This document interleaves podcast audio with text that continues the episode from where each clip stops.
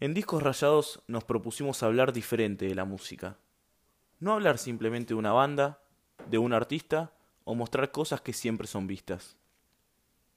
Lo que buscamos en Discos Rayados es mirar y mostrar la música desde otro lado, más que nada mostrando plagios, tributos, samples y licencias. Con esto no decimos que no vamos a hablar de artistas que no hagan nada de lo anterior, pero por ahora queremos mostrar cosas que quizás no todos vieron o conocen. Buscamos ese artista que pudo haber copiado una canción de otro artista de hace muchos años atrás o no. De esas bandas que lo que, que lo que hacen no es imitar, sino que hacen un tributo a esas grandes bandas que hubo en la historia de la música. Esas bandas que hacen samples a otros artistas que admiraban o que justamente esa parte de su canción pegaba e iba con otra parte de otro. Eso es lo que vamos a mostrar en Discos Rayados y buscamos mostrarles. Esa banda que dijo, si yo cambio un poquito esta parte de este tema, puede quedar bien en el mío. Se puede tomar como un homenaje a esa banda, o quizás tan solo fue coincidencia que esa parte de otro artista quede bien en la canción de otro. Aquí estaremos contándole qué es un plagio, qué es un tributo, y qué son esos samples y licencias que hay en la música. También les contaremos algunos casos que existen sobre estos mismos, estos samples, estos plagios, estos tributos.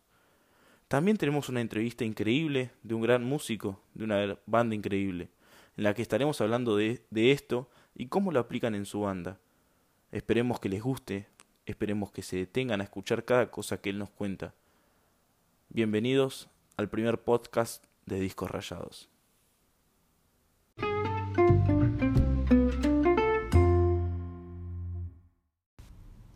¿Qué es un plagio? El término plagio se define, según la Real Academia Española, como una acción de copiar en lo sustancial obras ajenas dándolas como propia.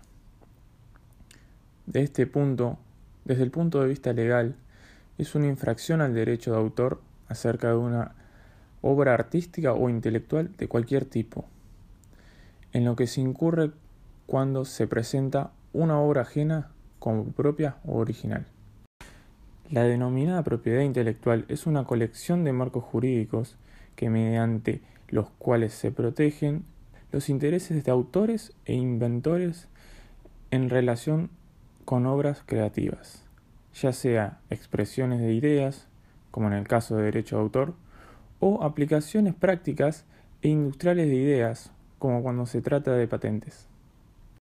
Según la legislación de cada país, el castigo por este tipo de infracciones puede ser una sanción penal o una pena económica y la obligación de indemnizar por daños y perjuicios al artista. La ley de propiedad intelectual tiene en cuenta el número de compases seguidos, es decir, que a partir del octavo compás se determina que se está plagiando una obra. Si son siete o menos, es simplemente una inspiración o una curiosa casualidad. Para los que no saben qué es un compás, el compás es la identidad métrica musical compuesta por varias unidades de tiempo, es decir, que se organizan en grupos en los que se da una contraposición entre las partes acentuadas y entonadas. Jorge Mau, abogado director del Centro Jurídico de Sociedad de Derecho de Autor, explicó en una entrevista en 2003 que determinar un plagio en general es difícil, ya que se necesitan varios elementos. En primer lugar, una obra debe ser conocida. No existe plagio de obra inédita.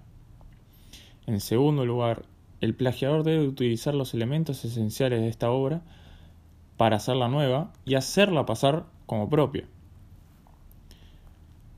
Para probarlo, los tribunales se asisten de un informe de peritos en donde se comprueban donde se comparan los dos textos. Se ve los grados de similitud, etc.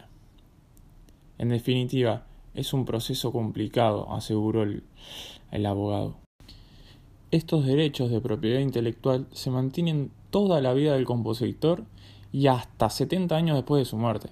Así que si le querés copiar la canción a alguien Ahora vas a tener que esperar un buen rato. Y ahora vos en tu casa te preguntarás, ¿a qué se deben tantos plagios? Hay millones de explicaciones, alguno que se quiera hacer famoso rápidamente, o por cualquier otra cosa. Pero la más curiosa se llama criptonesia, también conocida como la enfermedad del plagio. Esta consiste en la existencia de algún recuerdo oculto en nuestra memoria, ya sea por una ínfima parte. Esto quiere decir que tenemos el recuerdo, pero no lo tenemos presente en la memoria. Ahora, para que se entienda bien, vamos con un ejemplo. Todos conocemos este tema, ¿no?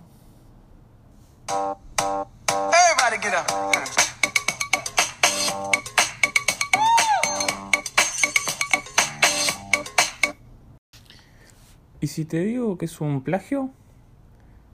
Apa, te quedaste con la boca abierta, ¿no? Bueno, la canción Brown Light, hecha por Pharrell Williams y Robin Trickles, es un plagio y tras un juicio, como te expliqué antes, debieron pagar algo alrededor de 5 millones de dólares y el 50% de las regalías a futuro de la canción a la familia de Marvin Gaye. ¿Quién es Marvin Gaye? Es un músico de los 80 y compositor de Go to the Give Up. Y la canción suena así.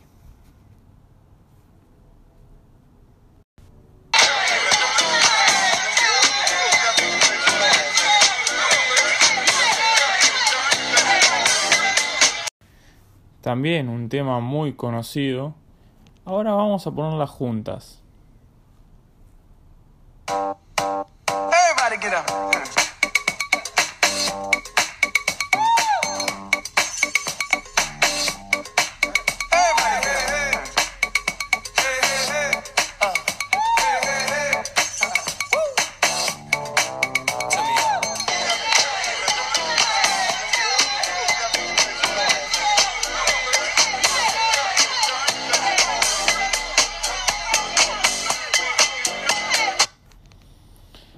Ahora ya sabes, no copies, no plagies, porque capaz tenés que pagar una suma exorbitante que capaz no tenés.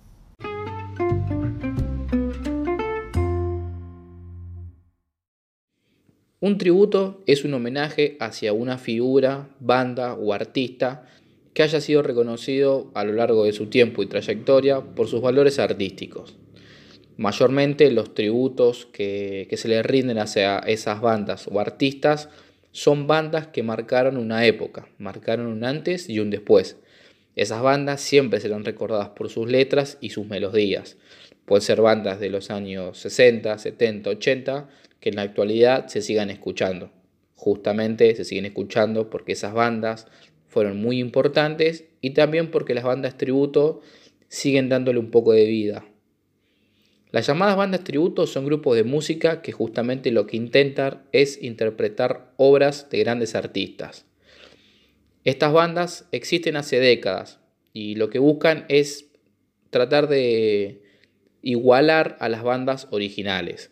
Se buscan las voces y las habilidades musicales, lo más similar que se pueda. Por ejemplo, una presencia en el escenario que recuerda al público las actuaciones que se rinde el homenaje es decir, que cierto artista o cierta banda haya quedado recordada por alguna actuación que haya tenido.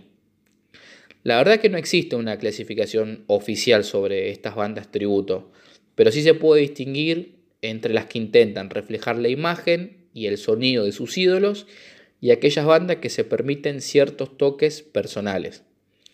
Las primeras bandas lo que buscan es reproducir casi con exactitud e igualdad las presentaciones de la banda original, es decir, tratar de imitarlas al 100% eh, en el escenario, sea con su aspecto físico, que puede ser los peinados, accesorios, colgantes, la vestimenta, el vello facial, trata de, simular e imitar a lo más posible banda o artista que están imitando. Es como si se tomara una fotografía de una época, se toma un momento exacto de la historia y más adelante lo reproducen una y otra vez, obviamente con más actualidad, más modernidad. pero esas bandas lo que buscan es igualar al 100% a esas bandas originales. Eh, sería volver al pasado. Por otro lado, también se encuentran las bandas tributo que lo que hacen es no mezclar las obras del pasado con su propia versión, sea arreglos o temas originales. Es decir, esta banda le pueden brindar tributo a alguna banda o algún artista, pero lo hacen a su manera, a su propia versión. Capaz que cantan los mismos temas, o tienen ciertos temas o letras que coincidan con las bandas que están tratando de, brindarle el homenaje, pero lo hacen más a su versión, a su manera, ¿no? no se enfocan tanto en los detalles del peinado, el look, la voz, cómo suena la música. Es decir, le brindan un, un cierto homenaje, pero sin, ese, sin esa idolatría, sin ser el 100% de fanatismo buscan recordar a esa banda, pero desde su mirada, desde su punto de vista. Eh, estas bandas homenajean a su manera sin ser tan detallista en las características que poseía la banda. También estas bandas se caracterizan por, además de realizar su tributo, sacan sus propios temas, sus propios discos, es decir, van marcando una década haciéndole tributo a bandas anteriores, en, este caso a una banda en especial, a la banda que le están brindando el tributo, pero también quieren dejar su huella y por qué no convertirse en una banda importante. Lo que vale mencionar que el trabajo en el trabajo de una agrupación de este tipo no debe ser confundido con la realización de covers. Eh, es totalmente distinto cuando se realiza un covers. Eh, dado que, por ejemplo, lo que es covers se le entrega a una sola banda y dedican gran parte de su carrera a homenajearla. Es decir, no, no sacan su propia versión, sus propios discos, sus propios temas. Eh, eso es lo que hay que diferenciar entre lo que es un, tributo, un homenaje y lo que sería un cover. Dando dos ejemplos, más que nada del rock nacional y bueno, dos bandas que marcaron el rock argentino y siempre serán escuchadas. Eh, una es el tributo hacia, hacia Soda Stereo, que es una banda conocida como Sobredosis de Soda. Es una banda que le brinda homenaje desde el año 2005. Eh, una gran banda, uno de los mejores tributos hacia, hacia Soda Stereo. Eh, siempre se recuerda también la, la voz del cantante Mariano Albergoli, que es muy parecida a la voz de, de Gustavo Cerati. Eso es lo que hace también mucho más emotivo al homenaje, al tributo. Entonces por el lado de Soda Stereo tenemos el ejemplo de Sobredosis de Soda, que es una banda tributo. Y por el lado de Los Redondos, de Patricio Rey y Los Redonditos de Ricota, tenemos a la banda Tricota Rock, que es una banda oriunda del sur del Gran Buenos Aires, donde la banda nace y trata de imitar a lo que eran los redondos, mucho más por el cantante, Hernán, que está al mando, eh, que bueno, uno cuando ve un recital de él, lo que ve es al indio reflejado en su máximo esplendor, con una camisa, con las gafas, eh, sin pelo, pelado como el indio, eh, los gestos al, al bailar y también al cantar. La voz es muy parecida a la del indio Solari. Como mencioné, la voz de Gustavo, eh, no, de Gustavo Cerati es imposible imitarla, como la voz del Indio Solari. Pero bueno, justamente estas dos bandas se marcan eh, por la voz similar que tienen y cómo tratan de, de imitar o igualar a la banda. Uno capaz que cierra los ojos y puede volver el tiempo atrás y sentirse en un recital tanto de Soda Stereo como de los redonditos de Ricota. Estos son dos ejemplos con respecto a lo que es el rock nacional.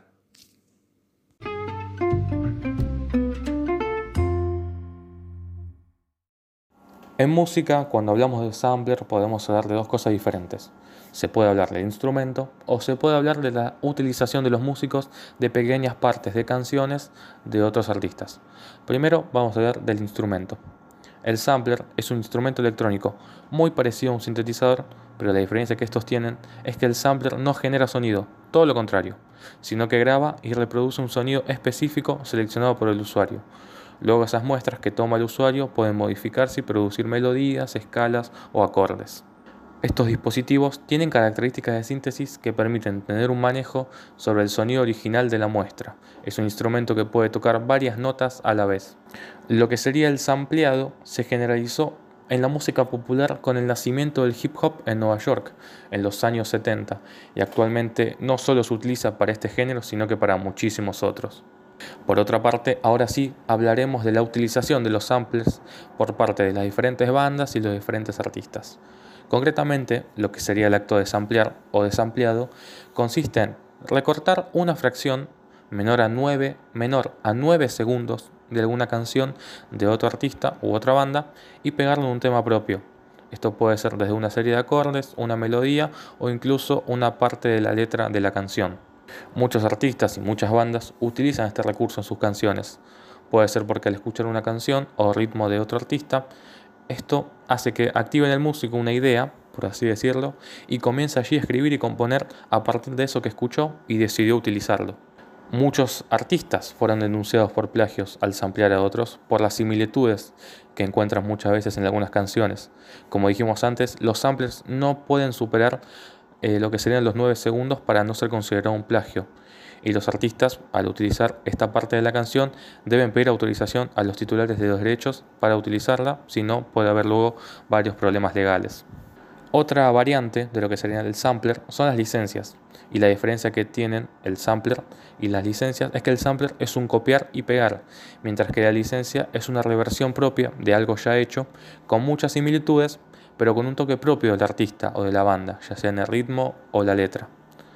Podemos ver también eh, ya en un caso concreto aquí en la Argentina, que quizás muchos no conozcan, es el de Gustavo Cerati, que utilizaba muchos samplers y de hecho fue denunciado por plagio en varias ocasiones por sospecha de copia a otros artistas de la década del 60 o del 70.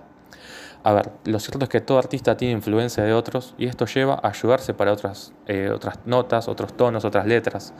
Y esto es lo que hacía Cerati. Él no plagiaba, él simplemente sampleaba. Concretamente podemos mencionar una de sus canciones que sería Un misil en mi placar, que es una de las canciones de Gustavo y tiene un sampler de la canción Roxanne de la banda de Police. A continuación vamos a hablar un poco más sobre estos conceptos de sampler y licencias, por eso los invitamos a escuchar la entrevista de lujo que realizamos con alguien que de esto sabe y mucho.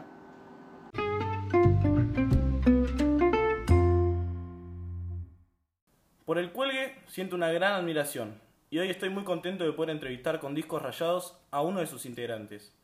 Le doy la bienvenida y las gracias a Tomás Bailey, músico, actor y baterista del Cuelgue. ¿Cómo estás, Tomás? ¿Cómo andás, Fausto, querido? ¿Todo bien? Todo bien, por suerte, gracias por preguntar. ¿Cómo, ¿cómo venís con esta cuarentena? ¿Te está, ¿Cómo te trata? Me trata, me trata bien, la verdad. Eh, ¿Qué decir, no? ¿Qué decir que, no, que ya no se haya dicho? Claro. Eh, acá estábamos con la computadora, grabando cosas, este, conectándose con la banda, componiendo, este, por ahora haciendo eso y esperando a, ver qué sucede con el planeta Tierra, ¿no? que está enloquecido. La verdad que está totalmente enloquecido. Me gustó eso, me digas que estás conectado con la banda y componiendo, o sea que estás haciendo música desde tu casa. Sí, sí, sí, sí, no queda otra. Me parece genial y me encanta. Eh, vamos a hablar un poquito de vos primero. Eh, ¿cómo, ¿Cómo fueron tus inicios en la música, en la batería o, la percusión? Si estudiaste o fue solo escuchar y practicar, ¿cómo fue? Sí, eh, ¿cómo fue? La historia es un poco larga, pero voy a intentar resumirla. Este, todo arrancó con un sueño que yo tuve, es un poco quizás hippie lo que voy a contar, pero es real, es una historia verídica. Perfecto. Este, con un sueño que tuve en segundo grado, nosotros íbamos doble escolaridad y dormíamos siesta teníamos una siesta y en una de esas siestas yo soñé que en vez de un banco de, clase tenía una batería y, no hablaba, solamente me comunicaba a través de, golpes de, tambores. Este, y la chica que me gustaba era la que, la que le traducía a la maestra. Tiempo después, mirando un programa de televisión en Canal Ideas, que habla ya por el año 97, 96, 97, este, veo eh, eh, eh, este canal de videos era como un espacio abierto donde, no sé, cualquier persona podía este, mostrar sus, habilidades. Y en eso veo a Oscar Dauría, que fue mi primer profesor, un gran maestro, este, un gran iniciador de baterista, y lo veo dando una clínica en la tele a eso de las 12 de la noche, y, mm, y lo veo tocar y me acuerdo del sueño ese que tuve, y automáticamente lo llamé al tipo a las 12 de la noche, por supuesto el señor estaba durmiendo, y me dijo, por favor, llamame mañana, que, estoy descansando. Claro.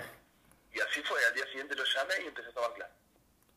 No, eh, la verdad que es una historia hermosa de locos. La- Y me- entonces la fue. resumí bien, ¿no? Lo Nada, resumí increíble. Fue, fue un flechazo lo que tuviste entonces, directamente con la bata. Sí, sí, fue un flechazo, fue un flechazo. sí. No, eh, la verdad que es una historia muy. Para hacer un, para hacer un cuento, una. de- de- Sí, bien sí, de músico. pu- pu- puede, ser, puede ser un poco como, eh, puede ser hasta increíble, ¿no? Como que puede decir, che, flaco, me parece estar, está siendo bastante, bastante poético, pero no, fue real, fue real. Me- no, me, me encantó. Me encantó.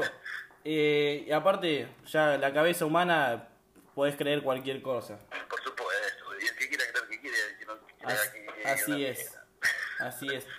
Y de ahí, desde que vos arrancaste con la bata, con los años fuiste perfeccionándote como baterista, ¿cómo, cómo fueron los, los primeros pasos con el cuelgue, la, la, la junta? Cuando se juntaron fue, yo sé que fue por la secundaria, porque eh, lo, lo dijeron ustedes varias veces, pero ¿cuándo fue el momento que dijeron, nosotros vamos a hacer una banda juntos?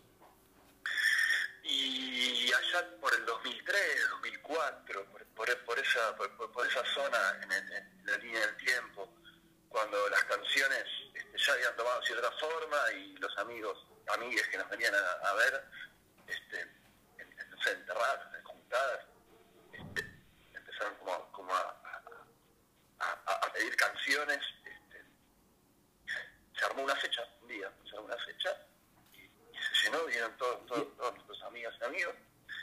Y a partir de ahí se empezó como a armar, a armar pequeñas tertulias, este, post-cromañón también, este, también nos atravesó eso, que no se podía hacer mucho barullo, Sí, este, entonces hubo que recurrir a- al, cajón pedón y a, y a la guitarra criolla y a la melódica y todo muy acústico.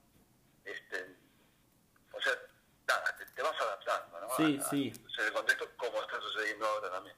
Totalmente a lo que sucede. Y nada, se dieron cuenta de un principio que podían llegar a ser lo que son ahora, que ahora la verdad que el cuelgue es algo muy reconocido, bas- bastante reconocido y ya se puede decir que es una banda importante en el país y en el rock.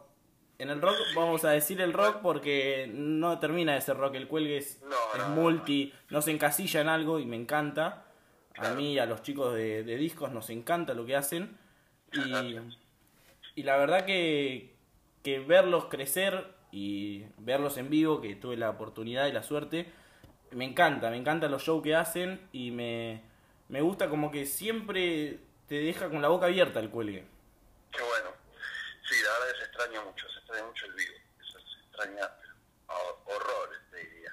Me imagino. Este, sí, respondiendo ya a lo que habías preguntado, la verdad que seguramente estaba en el, en el imaginario de, de- de- de muchos de nosotros, este, no sé, determinar,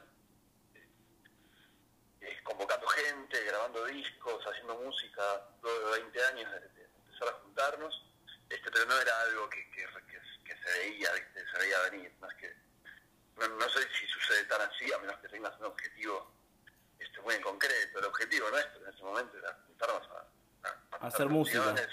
a divertirnos, este, a conocer gente este, y, y- y a compartir momentos, más que Y después, bueno, Totalmente. después se empezó a dar. También el grupo humano ayuda mucho. Este, somos, somos personas que nos conocemos hace muchos años también. Claro, aparte de ser un grupo de trabajo, son un grupo de amigos ustedes. Sí, sí, sí. sí. El Y- amigos, el, grupo de trabajo, este, más que nada también. Este, y, la amistad, por supuesto, juega un gran papel, pero por sobre todo, viste, el, el encuentro, se da algo en el encuentro entre nosotros que, que es muy fluido y nos conocemos también hace mucho, así que no se puede Sí, especular como vos, con el otro. Claro, claro. Como vos nombraste eh, recién en un momento y lo dijeron varias veces, que ustedes se juntaban a tocar en, en la terraza y ahí componían y salía todo más bien improvisado y terminan siendo temas que hoy en día se escuchan y que la pegaron. Sí, sí, sí, sí. Eh, pero sí, no, no, no era ese el objetivo eh, en un principio, era más que nada juntarse y también juntarse a, traer las influencias de cada uno, las influencias musicales de cada uno, lo que a cada uno le, inspiraba en ese momento, no sé, uno estaba flipando con Queen, entonces se metían cosas de Queen en las canciones, este, y cada uno traía su, su, data personal, y eso también enriquecía mucho a la hora de- después de componer. Perfecto. Me, me, me mostraste la, la punta del iceberg, se puede decir, porque nosotros lo que hacemos en Discos Rayados es hablar de música. Pero lo que principalmente hacemos es contar casos tanto de tributos, plagios y samples en la música. Pero vos me dijiste que lo que ustedes hacían no eran samples, sino eran licencias. Que, Sí, sí. que si, si no te molesta me puedes contar que, que cuál vendría a ser la diferencia entre una licencia y un sample y qué es lo cómo surgió en ustedes empezar a hacer esas licencias. Mira, eh, a licencias, por ejemplo, eh, estás eh, tocando una, una, una seguilla de acordes y de repente se te viene a la, a la, a la mente o, a la- en el medio de la ejecución, se te rememora una canción, no sé, pongamos una banda, Queen, recién nombrada. Y en esa seguilla de acordes metiste una, una estrofita o una partecita de Queen, por ejemplo. Sí, Este, y, y es algo que, que empezaba a suceder este, entonces en medio de una canción que nada tenía que ver con la, con la licencia en sí este, entraba, entraba como por la ventana y a diferencia de un sample sample es muestra ¿no? en la Claro. canción este, el sample sería como agarrar directamente lo, lo ya grabado por el otro artista y reproducirlo en, en- en disco claro, es más un copy un pegue y lo que ustedes Claro. hacen es una reversión propia. Por ejemplo sí Perfecto. una versión propia Perfecto. que puede durar muy poco tiempo ¿viste? Sí, puede durar menos de 9 segundos, tiene que ser. Por ejemplo, sí, sí, sí. Puede Sí. ser una parte de un estribillo, una parte de una estrofa, una frase, Un ritmo, un ritmo, lo que fuere, que entra justo en, el, en, la, en- en- en la canción o en la inspiración o en lo que fuere que estás haciendo. perfecto. Eh, a ustedes entonces lo que hacía era salirles naturalmente de, de una letra o una, un artista que les gustaba o que se le venía a la cabeza y justo pegaba con lo que estaban haciendo. Sí, sí, sí. Alguno, al- al- alguno metía, lo, lo metía. Juli, por ejemplo, era era gran, este, eh, como se dice, agarraba las- las- estas licencias en el aire que estaban ahí, Santi, Juli sobre todo, este, y entraban. Y, y nada, y causaban nostalgia sobre todo, ¿no? porque realmente es, es un poquito nostálgico, ¿no? Como meter ahí una licencia. Totalmente. Bueno, justo hablando sobre esto, yo recopilé algunos algunas licencias que ustedes hicieron. Te las muestro y me contás un poco si te acordás cómo surgieron. A ver, dale. Ahí te muestro una. En la cama, mirando el techo, con mi bolsita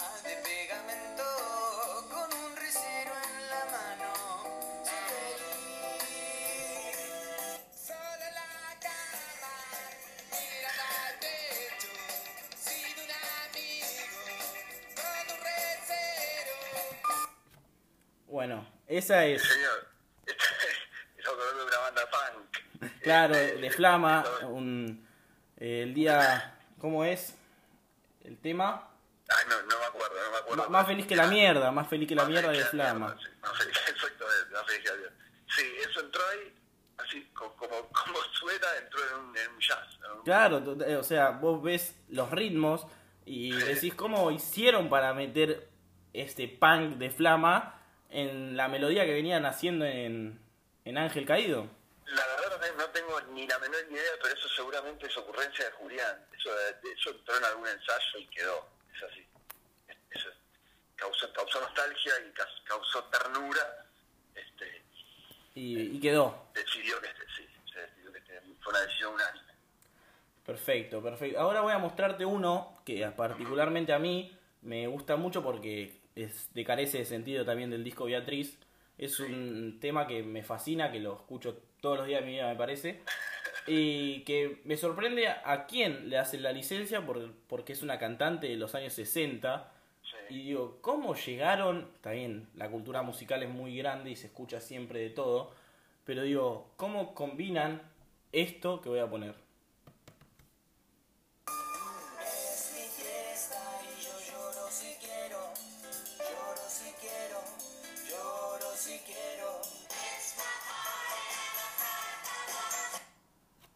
Eso. Eso, eso para mí estaba, estaba en el oído de alguno y quizás ni se sabía de dónde era. Que quizás ah, eh, vos hayas hecho el descubrimiento, posiblemente. Este, yo la verdad que no tenía ni idea de quién era. Bueno, sí, puede hasta- ser. Hasta que vos lo mencionaste en un post, este, pero seguramente e- eso ya estaba en, el- en- en- en la memoria, en el hard drive de alguno de los pibes. Claro, en el cerebro. En- sí, en el- ahí atrás, en, Perfecto. en el patio trasero del cerebro, y entró. Y posiblemente ni- no, no- no se sabía qué era. Claro, sa- salió, salió, me, me, me encanta la improvisación que tienen en la banda porque siempre dijeron que era muy importante en ustedes. Sí, sí, sí, sí, sí, muy importante. Eh, sí, tiene que ver con el encuentro, ¿no? El encuentro en el aquí ahora, ah, tocando los instrumentos. Este, No, me, no me sé, ahí surge. Y, y también, justamente, la, verdad, la palabra licencia tiene que ver también con darse un permiso, este, por supuesto, permiso al artista original que Claro. compuso, pero también una licencia de uno, para uno mismo, de decir, bueno, me voy a tomar la licencia de... este, por- De salir de lo que, de lo que estaba haciendo. Exactamente, a ver qué pasa, a ver qué pasa y de repente digo, bueno, me, me voy a dar el permiso porque me gusta lo que, lo que me pasa, Porque se me ocurrió. porque se me ocurrió. Totalmente. Por último, te muestro este y en este se escucha a vos en la batería muy, muy metido. Esto es de Cerú Girán. Sí, señor.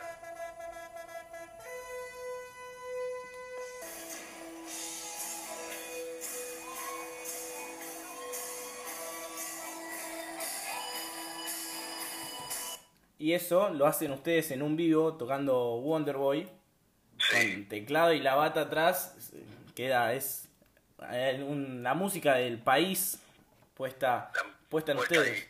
El, el- el show en vivo, ¿de dónde, de dónde lo, lo, lo encontraste? ¿Qué show es? Eh, y este es, es un show grande, no sé si no es cuando hacen de teloneros en, en Paul. No sé si no es este. No, no, creo que no lo tocamos en- en- con. Entonces, Bueno, no recuerdo. No recuerdo, no recuerdo. Igual el que el- en esa época estaba Nachito Martínez en la batería, el hermano de Santi. claro, por- eso- porque vos estuviste eso- con un problema de en la, en la cadera, en una hernia. Sí, aquella vez, sí. Sí, Pero Eso yo ya no me acuerdo cuándo fue, no importa. La cuestión es que ahí hay, ahí hay crédito de los hermanos Martínez, sobre todo de Santi, fanático de Charlie, este, eh, Sí, que, emularon en, en ese momento entró, entró, entró perfectamente, Increíble. esa melodía y, y aquellos dos hermanos, bueno, muy sacados. Este, hablando de eso, ¿cómo fue Sí. para vos el estar afuera un tiempo por, por un problema físico? Sí. Durísimo. y no, es, es como no estás ahí, estás en el, en, el- en el, en el vestuario este, entrenando, como no sé si Sí, sí, pero una gana de reventar los, los Obvio, platillos. obvio, obvio, pero hay que recuperarse y salir con toda la cancha. Totalmente. La que hace Michael Jordan, no sé si estuviste viendo el, Sí, sí, el último baile. Mike, bueno, increíble, el tipo se rompe todo el tobillo Sí, este, y, sigue, y sigue laburando. Este, no, el objetivo era, era volver, obviamente, porque otra cosa no puedo hacer. Igual Claro. no, no, no, no duró tanto ese impasse, para, para mí, en mi caso, me recuperé, me recuperé pronto. bueno, mejor. Y, Sí, por suerte. y cuando hablamos antes de hacer eh, esta entrevista, me contaste vos que tenían en la cabeza muchas licencias que les encantarían hacer y que tenían como planeadas. ¿Alguna que, que puedas comentarme, que se te venga a la cabeza? Mira, en realidad eso está en el imaginario de cada uno. Este, como no nos vemos hace mucho, y, y bueno, y por la cuarentena cada uno está escuchando mucha música también. Este, son cosas que se van a proponer en algún momento cuando nos volvemos a encontrar. Claro, Yo estoy escuchando, no sé, eh, eh, música italiana en este momento, artistas pop italianos. Este, y me gustaría meter las licencias o simplemente tomar las, las, este, las ¿cómo se dice? Em, bueno, no me sale la palabra. Em, Sí, el acorde, el- el ritmo. No, la, inspiración ¿viste? Que, que me, me- inspira el estilo, me inspira lo, lo que, cómo canta este, este artista o cómo compone. Este, Claro, querés incluirlo en su música. claro, claro, con que, que, que recibir la influencia, digamos. Me encanta, me encanta. Eh, creo que, que la música fue un sostén para todos en este, en este tiempo. Creo que sin música Sí. no podríamos haber aguantado este tiempo. Claro, sí, la verdad que es, es, es- es muy necesaria, es muy necesaria en todo ser humano. Este, pero bueno, ahí, ahí, ahí nos estamos preparando para volver al ruedo cuando sea. Este, componiendo cada uno en su casa, este, tomándose el tiempo también. Este, por eso está, está bueno tomarse el tiempo para escuchar música este, y encontrar nuevas influencias, a ver qué aparece.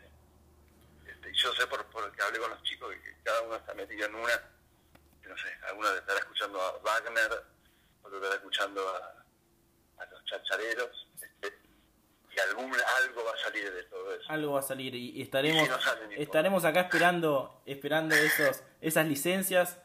Y con esto te agradezco de todo corazón, Tomás, por tomarte Por tu favor, tiempo, por ayudar a, a Discos Rayados en, en esto que estamos haciendo. Y bueno, gente, esto fue Tomás Bailey, un grande en la música, un, un baterista de la hostia, de una banda de la hostia. Y te quiero agradecer una vez más.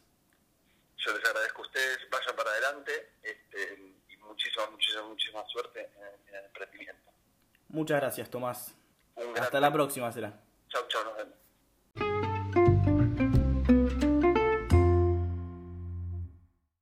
Y bien, eso fue todo. Esperamos que les haya interesado. Este es el primer podcast de Discos Rayados. Hasta la próxima.